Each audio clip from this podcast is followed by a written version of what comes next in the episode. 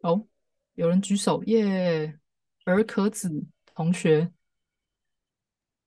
老师好，请说。嗨，你好，请说。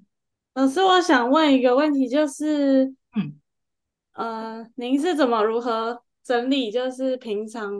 创作的碎片？就因为有的时候我们碎片可能是，可能只是像老师刚刚有一句 slogan，然后或者是有可能是一段旋律，嗯、然后或者是一段歌词，或者是一个节奏什么，就是会有各种的，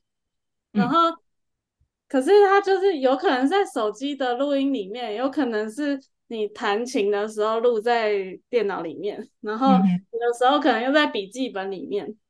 对，然后当你创作的时候，你是会把所有东西集结起来，还是说，呃，我这时候对这个 slogan 可能有感觉，然后就先写这个 slogan 之类的？对，想要知道老师是怎么整理的。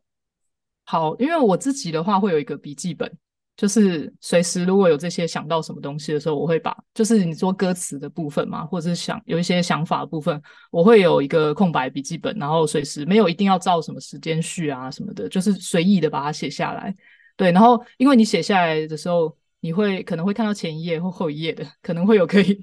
可以把东西连接起来的的可能性。对，但是我不会说一定呃一定限定说什么时候要把这东西完成。对，可能是你今天你今天有一个 slogan A，slogan B，那你突然今天这 A B C D 加起来，突然变成一个整首歌的 idea，那这个时候可能就可以把它做起来。对，那我自己是没有说一定要呃强迫说一段时间要整理，但我的确有有有听过一些老师，他是一个我觉得这个方法很好，是他平常都跟你讲一样，就是录在把旋律录在手机里面，那他每一个礼拜。他我觉得这个自律真的是非常厉害，就是他是那个每一个礼拜的时候会把这些碎片整理起来，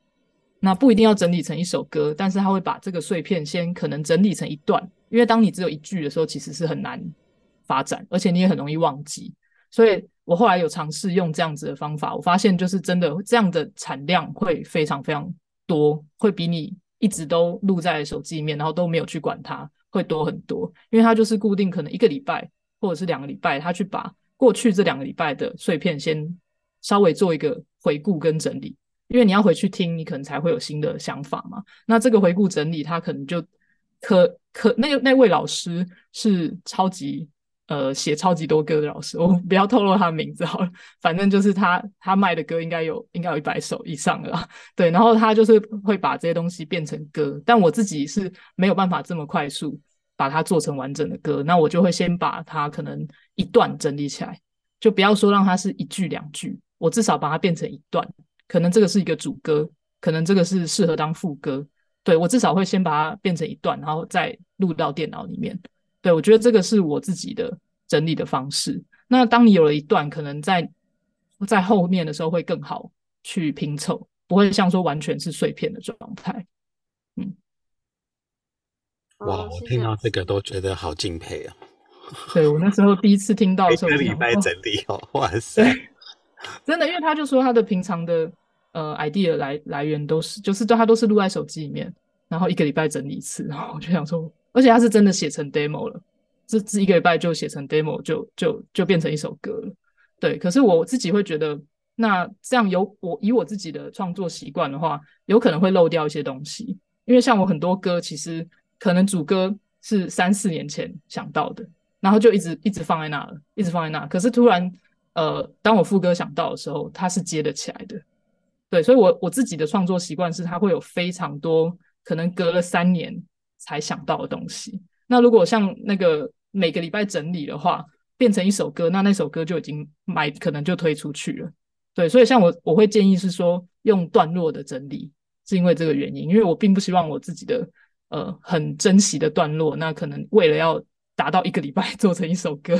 就把它呃把它硬写出来，这样。对，我是个人不喜欢硬写自己的作品，这样。嗯，谢谢老师。不会，老师，我想要说一下，就是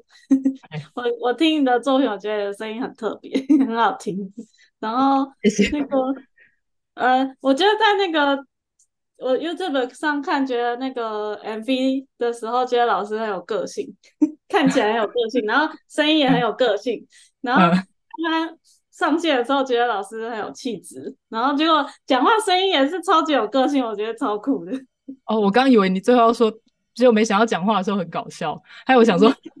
没有啊，没有没有搞笑，就是那个痛很很真的很很有特很特别，很有一致是不是？没有跟脸不一致，哦跟脸不一 致，应该讲话应该细细的。哦，好，我再我再细一点好了，对，没有，没有，就很很有特色，很有特色。其实那个 MV 也是我这张那个那时候做那张专辑一个另外的点，因为其实是我其实本来没有预期要做 MV，然后是因为专辑发了，然后发完我其实也没有真的去找什么发行公司，就是那个家族你知道，就是亲戚朋友说，哎，你要几张买一买这样子。然后等到我去那个办演唱会办完的时候，刚好就是台下是有比如说以前的同学、以前的学姐，然后他就说，哎，其实我有认识影像团队，还是你会不会想要拍 MV？就是从这个时候才开始，然后变成本来只是要做一个专辑，然后到最后变成你文案你要自己写，然后脚本啊、MV 的脚本啊、剧情什么东西全部都要自己，然后为了省钱，后来就干脆就自己下去演好了。就是 我觉得那是一个，就是我觉得独立制作就是会很多这种东西，你会因为环境而被逼迫成为就是三头六臂，什么都要学一点，什么都要会这样。嗯。嗯，那个是在国外拍的吗？呃，等我回家那支是在国外拍的，所以其实他那个时间点很晚，就是因为我呃后来发完专辑之后，其实我那个时间很很有点尴尬，是因为发完专辑通常要大量宣传嘛，开始要跑演唱会，可是我抽到了那个 Working Holiday 的签证是两年的，哦、所以我为了发发专辑的时候已经有点 delay 了，所以其实我发完专辑就立刻去了英国。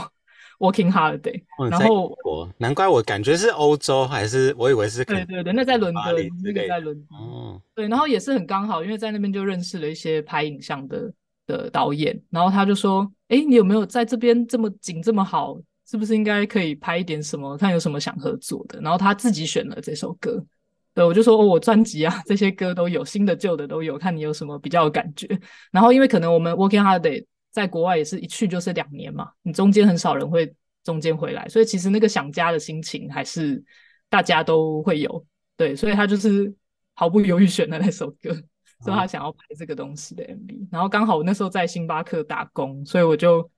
偷偷的也没有跟店长讲，就是默默的有一个人来这样子，然后 是啊，我就说哦，他是我朋友，他需要拍一点，然后他他根本他们也不在乎，因为到处都是艺术家啊什么的，然后我那个时候也才知道。我的呃同事是什么 dancer，就是他们其实都是做艺术的，都是都是会做做一点，比如说比如说他们平常就在等甄选嘛，所以他就平常在打工，但是需要需要的时候就去迪士尼跳舞，或是晚上去跳音乐剧，然后白天在星巴克打工。对，然后他那时候还偷偷问我说，有没有需要在你的那个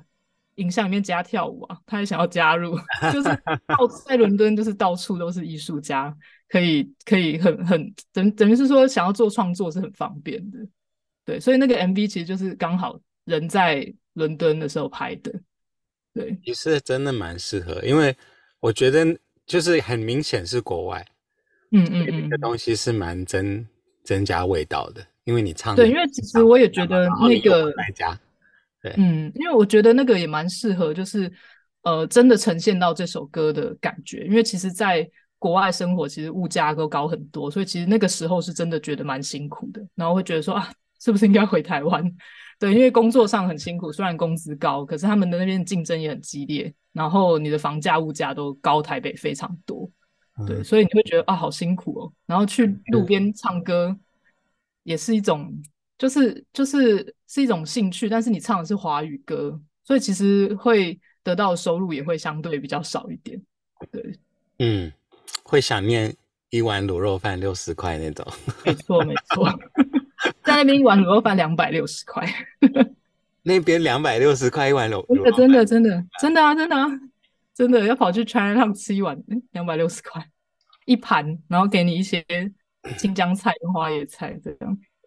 对，所以我觉得那个 MV 其实整体的那个脚本也是我当初就是设定就是呃。呃，其实就跟我在那边的生活很像，就是我白天的时候在打工赚钱，然后我有去录音室实习，然后晚上我去上那个 PA 的课程，所以里面拍到那个那个场景，就是我真的在我们真的在实习 PA，真的在音控台上面做事的时候，对，所以我觉得很也很幸运，就刚好所有的呃。呃，我想要街头街头的场景啊，街头演唱的场景，我也真的去唱了。然后，然后呃，做音乐的过程，然后打工的过程，整个辛苦的流程都有被记录下来。对，我觉得就刚好很符合这首歌这样。对，我觉得很酷，是你你那个街头表演也有对嘴。哦，有啊，有有有。其实我那个是真的有去唱，是我平常只是我平常不会去那个桥边，我平常是去 Chinatown。然后其实他们都还蛮乐意给，因为 Chinatown 其实还蛮多人听得懂中文歌。啊、那即便我唱自己的歌，那他们也不会觉得说，呃，唱自己的歌不好。对他们，他们还是很乐意，就是打赏这样。我会觉得那个风气蛮好的。对，嗯，嗯，你这个讲的让我想起那时候有已经好多年前了，不过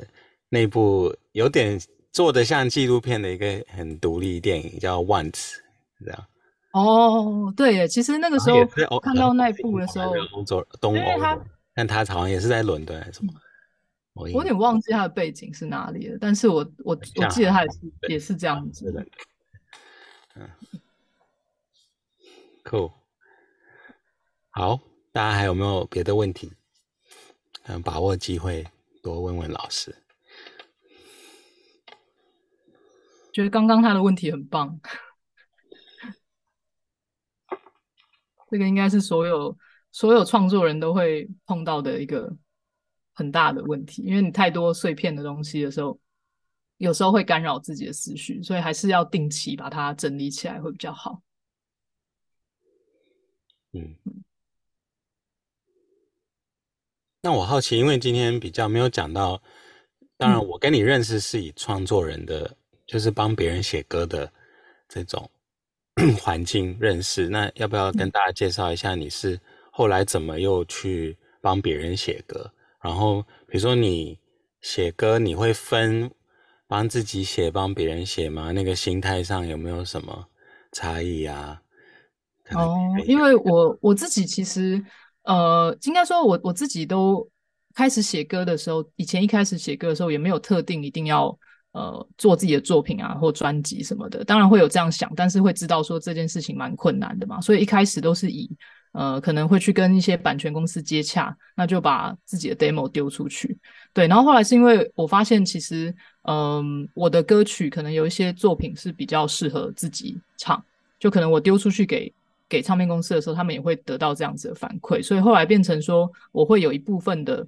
呃，我自己写的歌是我会留着，就像我刚刚讲的，我可能会有一个曲库是我自己比较喜欢的，会留着。对，然后另外一个就是，比如说那那个歌，呃，本身它有条件，比如说我们会收到一些收歌讯息，那上面会要什么样的风格，针对哪一些歌手，那我在写的时候就会完全想象自己是那个歌手，所以那些写出来的东西绝对是要否别人的。对，所以在我自己的创作，我其实是会分开。那尤其是在合写的时候，又是另外一个，就是因为合写的时候会有非常可能，我们像我们那时候是三个人嘛，对，我跟 Andrew 那时候是三个人，那有时候会到四个人，那大家因为会有不同的意见，那但是我们的目标很一致，都是要为了某一个 target，每某一个特殊，嗯、呃，这次谁在收割案而写，所以其实像合写的东西，我就会完完全全呃放掉我自己的的自己的风格。我会觉得说，那是一个为别人而写，那我要符合业主、符合客户需要的东西，所以在写的时候就我会以他们需要的为最主要优先。对，嗯嗯嗯，那你 我蛮好奇你怎么放掉自己的风格这件事。嗯，我觉得放掉自己的风格，应该是说，当然，当然不是说百分之一百完全放掉，因为这不可能嘛，因为我。毕竟我的养成，可能我就像我讲，我听的歌，我做的东西，就是从以从以前还是我，对对。但是我会，因为像有些歌手，他可能是在作曲的时候，他是像像你刚刚讲的，会先有旋律，那他可能就会没有去管那些和弦，可能没有管编曲今天给了什么和弦，他就在做自己的旋律。对，那但是呃，我觉得放掉自己的话，我会先从呃编曲那边给我的和弦，我会尽量要求他们给我一个底，给我一个 pad。那我先知道和弦的走向，都是他们想要整体的规划，想要的是什么样的风格，那我再照着这个去写，那相对就可以把自己的风格稍微呃压掉一点，这样讲。嗯。对，然后另外一个做法是说，呃，像我自己是如果创作的时候是木吉他为主嘛，那我如果在呃跟别人合写的时候，我会尽量避开这件事情。对，我会请他们，哎，鼓先下，贝斯先给我，pad 先来这样子。啊、呃，或是不自己不弹，我不我不会弹，我会尽我反而会尽量不弹。嗯嗯，对，因为有时候他们会说，那不然你先作曲老师先给整个，我会甚至就不要用我的乐器，我直接清唱。给他们，对，我就是会怕说会走入我自己习惯的走法，对，嗯嗯。嗯哼，哎，请说，老师，你刚刚有说就是可能会是呃唱片公司或者是制作人，他会他们会有一个呃，对于我来说可能会觉得是一个限制吧，就是可能会有一个他们需要的东西，可是我我有的时候就会卡在说。有一个限制的时候，我就没办法创作，就就会卡住，哦、我不知道怎这个怎么过去。这样有一点限制，你是说多大的限制？举个例好了。呃，好吧，就我前几天前前上个礼拜上了一个编曲课，然后老师可能就是限制说，假设旋律你可能要呃跟和弦是那个什么，反正就是。反正他就可能和弦跟旋律会有一个限制，就是在这个限制下面，你要创作一首歌的时候，嗯、然后我原本那种创作的流畅度就不见了。哦，大概是这一种。然后，所以如果我们在做别人的歌的时候，在做别人歌的时候，可能就会因为这些限制，然后你没办法创作下去，或者说会卡住的时候，老师会用什么方法去去创作的？我觉得像你刚刚讲的那个，可能他呃比较比较会发生是，比如说呃有一些歌手他会限制 range，所以你可能那个 key 不能，你不你的范围就只能在那几个音，可能不能跑太高。那我我的做法会是，比如说我先把旋律写好，我把我本来想要像你讲的，你想要自由发挥的东西先写好，然后再去做修改。就比如超出的过超超出的部分，再把它改，用改的方式。对，因为其实呃其实要改的好听也是一种。写歌技巧，并不是说哦，你第一次出来写的的旋律是最最好的。我觉得你要能够，比如说别人给你一个不好听的的句子，那你要怎么把这个不好听的东西增增减减，或是哪几个音怎么样调高调低，然后变成一个好听的旋律。我觉得这个也是写歌。你最后最后一定会需要用到的技能，所以可能一开始会不适应是一定的，因为一开始可能都习惯自由自在的创作，对。但是我觉得你可以先把几个，甚至说几个，就可能像我们在写歌的时候，有时候也会有人的做法是，他一次写个六个旋律出来，他他有同样的呃同样的背景音乐，他写了六六段出来，那他在每一句去拼凑，甚至也有这样子的做法。对，那虽然可能会觉得说，呃，这样好像不流畅，可是如果你能够在那个六种版本里面挑出最好听的版本，那其实也是一个能力啦。我是我是这样认为。Andrew 觉得也有有这样吗？嗯，我觉得你分享这些方法都很棒。因为其实我们写歌的时候，我跟 Andrew 在写歌的时候一定会碰到的状况，尤其和写是同时有两个作曲人出现，那要用你的旋律还是我的旋律？这件事情其实不可能，呃，不可能说哦，这首歌就用你的吧。那另外一个人好像没有做到事一样。应该是说，比如说 Andrew 的 idea 是这个，那我的是这个，那我们把它融合起来，或者是第一句，其实我觉得 Andrew 的这个想法很好，那我把它加到我的第一句，然后挑出我的二四句是好的。就我觉得这个拼凑的过程其实是很需要，在未来如果跟别人合写的时候是一定会碰到的。嗯，我蛮认同，就是说。改写的能力很重要。嗯嗯，的确，就是改写，因为我觉得，嗯，我可能会换句话说，就是改写可能要用到更多，嗯，英文的话是 craft，就是你的技术，音雕，对，就是要用到更多的技巧。对对，可能通常改写是已经有一个成型的东西在那边，但是某一部分又不够好，那你得可以去判断到底是哪里不行，然后可能怎么改怎么改，啊、嗯，因为这个状况其实会蛮容易发生的，就是一定是说那个旋律出来，你可能少了一点，比如说像有些针对，比如说你针对阿令好了，你势必得给他一些高音，你势必得给他一些。需要展现的地方，可是当你的旋律写得很顺的时候，那你就要从这中间的哪一句去做出一个可以让他表现的机会，对，所以变成说，呃，改写这个东西是一定会碰到的啦，就是应该这样讲，就是可能慢慢慢慢练习。那就像我讲的，你可能多做几个，然后你自己可以把自己你写出来的所有的歌都把它拆解，每一句都拆解，那你拼凑起来，搞不好其实你这次写的跟你明天写的的第二句。第一，今天的第一句加上明天的第二句才是最好的。对，嗯，我有一次，我让我想到两个，我有点跟这个有关的。一个是我有一次跟韩国制作人在写歌，然后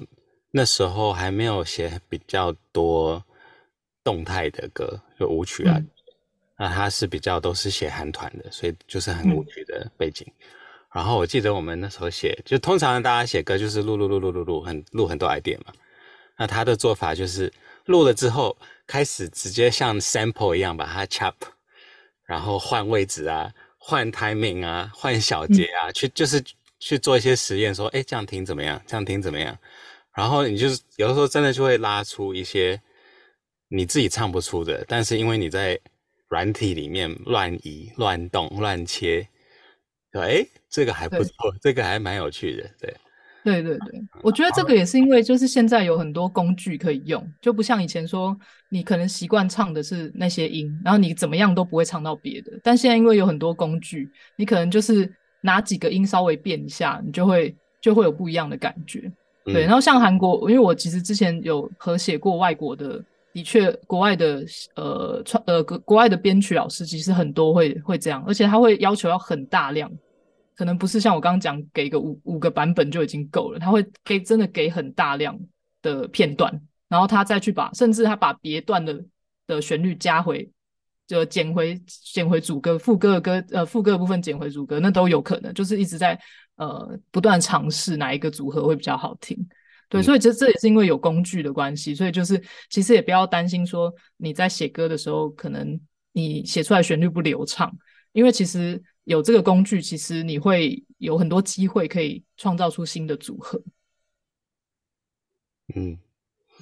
我以前在 Berkeley 有个老师也跟我们建议说，玩一个游戏，就是你故意，嗯、你故意下一个很不和谐的 chord 在你的旋律上面，嗯、就是就是乱碰。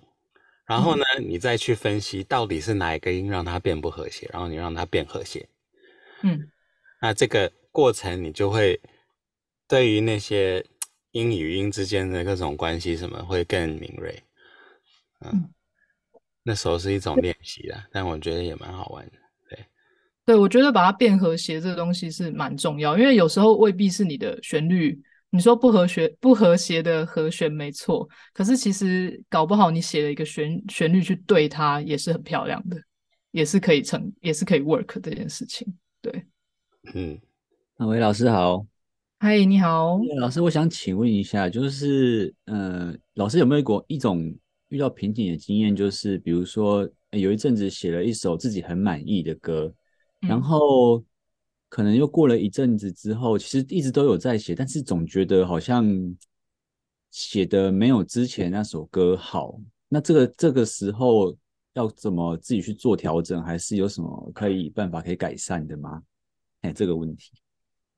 诶，我觉得应该是，好像我听大部分的老师的呃创作历程啊，其实都会讲说，通常年轻的时候会是比较多能量。就是在创作的时候，是年轻的时候比较比较多直觉性的能量，就像刚刚另外一位同学，他会讲说，他就是直接写出他的流畅性的旋律。我觉得在呃一开始写歌的时候，一定会是这个状态。对，然后你像你像你讲的，就可能写了一段时间之后，开始可能有疲乏或是出现瓶颈的时候，那有时候是因为你的生生活经验上面可能开始变得呃没有这么多刺激性。对，就像很多呃，他们呃老师可能会推荐说，哦，当你碰到什么瓶颈，可能去呃看个电影啊，谈个恋爱啊，或是看个小说啊，就是有一些新的故事刺激你的时候，会有一些突破的可能性。对，然后另外一个我觉得可以做到的事情是，像我刚刚讲的和写这件事，因为和写的时候是你必须要去跟别人互动，那互动其实也是一种刺激，对你的创作来说，对，因为创作可能基本上就是你的生命经验的总和嘛，就是像你刚刚讲的，你如果是写出自己的作品的话，那就是你自己的经验总和。但当你跟别人接触的时候，那又是另外一个呃另外一个新的故事。那你也可以从别人怎么写歌的这个过程中，发现说，诶，他是不是他的用法、他的写法，呃，是不一样的？那我如果把他的写法放到我自己的作品里面，是不是就会产生新的东西？那可能就会比你说，呃。写出来新的歌没有旧的好这件事情，你可能就会有新的 idea 出来。对，那另外一个就是我会觉得说，呃，大部分歌曲都是自己的作品的话，我觉得没有一定要好坏，就是我自己不会去说评价。我当然会有喜好啦，但是我都不会觉得它不好。应该是说它怎么样都会有适合的对象，应该这样讲。对，我对自己的作品会这样看待，因为如果你觉得它不好，你可能就会一直把它留在硬碟里面。然后哪一天心情不好就把它删掉，这样对。但是我觉得其实，如果你觉得前面你写出来的作品不好，那就会像我刚刚讲的，是不是它哪里可以修改？你是不是可以改写？那是不是哪一个东西哪一段变了，或是哪一个风格变了，节奏变了，或是做一点改写之后，它的呃它的呈现就不会像你讲的变成不好听的歌。对，所以我会觉得说，呃，作品没有什么。一定的好坏，但是就是可以在这中间不断练习，这样，这样有回答到你的问题吗？有，好好，我我先从生活上开始做一些调整好了。对，嗯、谢谢老师。不会谈个恋爱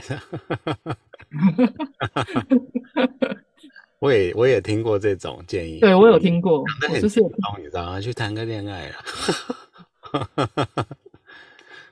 我以前也是听到，就是有一些比较资深的老师会会会这样讲，对，因为他其实，但是我觉得他其实，换句话说，就是就像你去旅行，你就会有一些刺激嘛，那可能有一些变化，对，生活有一些变化，就是因为像我个人是从生活中截取那些经验的，所以我必须要很常去跟人家聊天，可能很常出去旅旅游，那会让我得到非常多能量，嗯，对，嗯，给大家参考。因为今天刚好提到改写这个，有没有一些特别可以给大家建议？比如说练习改写啊，或是改写你你自己觉得蛮有用的一些方法或是观念。嗯，其实我觉得改写有一个可以试试看的方式，就是像 Andrew 如果有在编曲嘛，就是如果你编曲很强的话，我会觉得同一个旋律。呃，你你完全换不一样的编曲，一方面是练自己的编曲，因为我我之前一开始呃写歌的时候有碰有一次是碰到这个状况，就是我们去参加那个唱片公司的培训，然后他就会帮我们分组，然后分组就是呃我们两三个人要写出一首歌，可是那时候时间不够，所以变成我就拿出一首我的旧的抒情歌，然后给那个编曲的同学，对，然后他其实也可以写，我们去因为那那个那个活动是全部都是可以。呃，可以可以词曲词曲编都可以做的人，对，然后他就直接不要我原本的所有东西，他就说他只要旋律线就好了，哦、然后当 remix 在做，他完全对他完全不要我的的那个音乐档就对了，所以他就是，然后后来他就把我那首歌改成一个超级 rock 那种重金属的歌，对，然后我那时候有点惊吓，是因为本来那首那个歌都是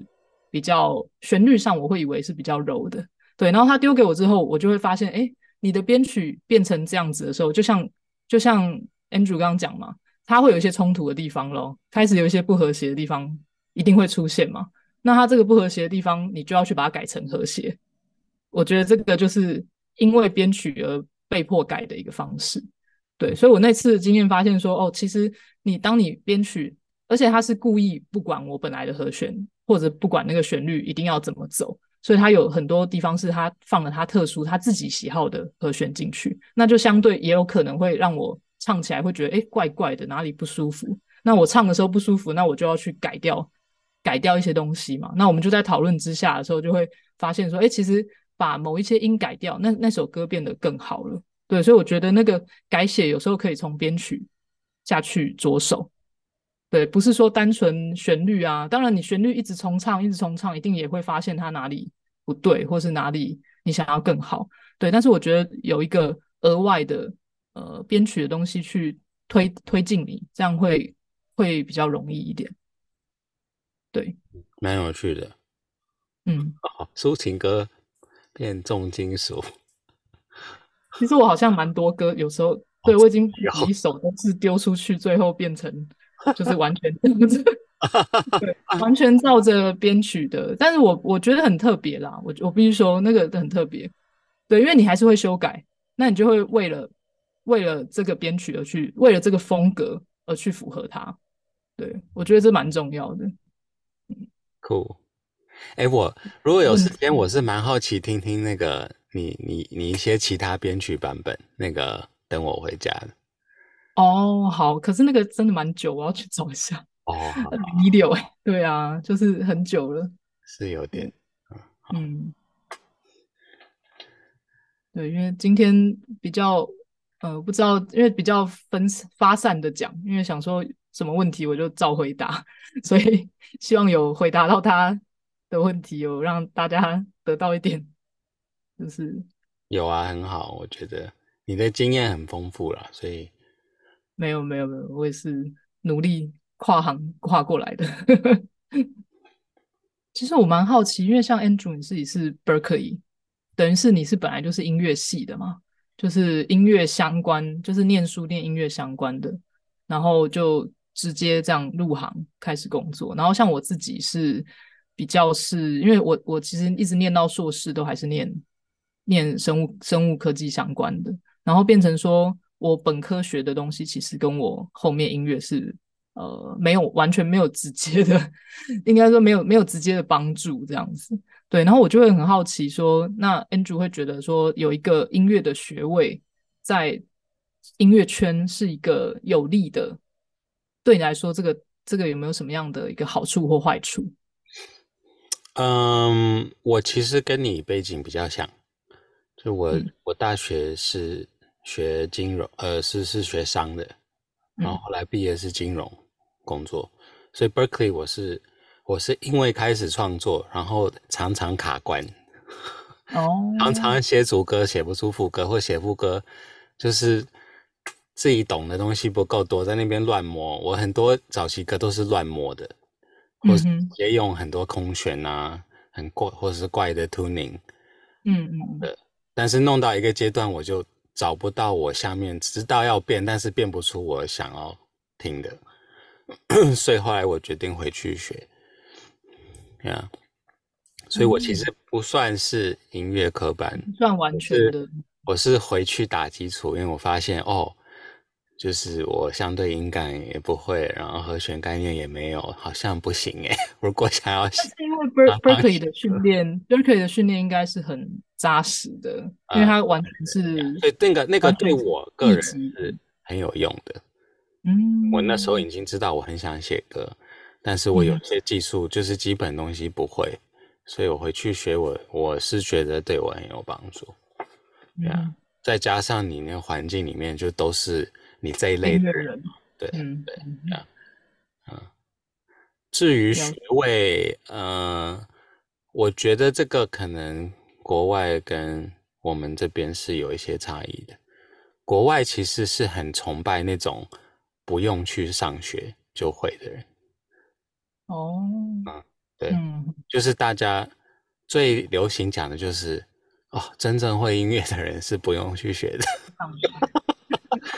其实这是 bullshit，因为他们只是可能透过 gig，透过做去学，不是在学。但是国外反而会觉得，哦，你如果去学校学，就是不够厉害，不够有天分，才会有这样。对，因为反而在在台湾，我们会比较倾向是。但是我发现，在华语圈，在华语圈是比较尊敬那个学位的。没错，没错。会觉得哇，Berkeley，我好厉害哦。对对对对，所以我刚刚想说，很想要问一下 Berkeley 的对，所以在 Berkeley 有个玩笑，嗯、大家在那边上的人都有个玩笑，就是 Berkeley 其实出了很多蛮红的，呃，John Mayer 啊，John Mayer，John Mayer 啊，什么，对对，Quincy Jones，you know，like 蛮多的。然后那个在那边的玩笑就是，没有上完的人才会红。哦，都是去，然后一两个学期就 drop out，那些人才会红。因为像 John Mayer 好像说他去 要当，他好像去的时候是想要当一个世界上最强的吉他手。对对对。他去上课其实想要当吉他手。就比如说，比如说 John，比如说 Berkeley 里面是有给你乐器，你进去乐器是有那个叫什么 rating，有、嗯、就是有打分数的啦。那八是就是八是顶尖高手这样。那我听说 John Mayer 进去就是六，这就是他的吉他基础本来就已经很强很强。嗯嗯嗯，他只是可能在那边又再多磨练了一些招，对。但我记得他像好像待了一年吧，待了一年就。对啊，他因为他后来就去当歌手了。对对对，很快就离开了。嗯嗯。不过我觉得音乐不管华语或是国外，就是终究不是吃学历的，是吃作品。嗯，对，但是因为我我会我会问这个问题，是因为我觉得我一路上都有一种在自学，然后很很难找到这么多资源，就会变成很容易会一直要要一直尝试啊，就是因为有时候跟这个老师学，然后你跟就是不是上课，不是那种有系统上课，可能你刚好去哪边录音，然后碰到这个录音师，他顺便教你几招，然后你就学了一点点，然后去哪边，对，就是感觉我会我会一直觉得说，哦，好像是在各个地方。各截取一点点，然后会担心自己说，呃，那这样子拿到的东西会不会不够好，或是是不是真的很需要去上一个 Berkeley 的 修一个什么课，完整的课这样子，对，会觉得比较难。系统的，我觉得有系统的课程还是有价值的。嗯哼，或你遇到好的老师，因为他会帮你，就像你讲的，他会帮你把一些你自己零碎学的东西，帮你。系统化有次第的，那个老师有没有想要跟大家分享的？哦、还好，我最近没有什么太多，我都在做幕后的东西比较多。然后如果宣传呢？宣传就希望大家，因为我最近比较多在做配乐的东西啊。对，然后如果宣传的话，就是希望大家有空可以按个赞啊，在我的那个牛奶白的 YouTube。或 IG 或 Facebook，然后三不五时可以听一下 KKBOX、Spotify 上面搜寻牛奶白的歌，这样就很感谢了，谢谢。哦，那直接搜寻牛奶白就找得到吗？对对对对对，不要点民宿的那个，其他都找得到。点民宿那个了解。好，有没有比较想要大家加的 IG 吗？IG 用的比较多还是哪一个？呃，应该还是 YouTube 频道为主啦，因为我 YouTube 会放，会还是会放一些我音乐的东西，都会放在 YouTube 为主。OK OK，对，IG 比较个人一点。对，好，那大家可以去加一下。好，那就大家下个月再见喽，哦，拜拜。我，是拜拜。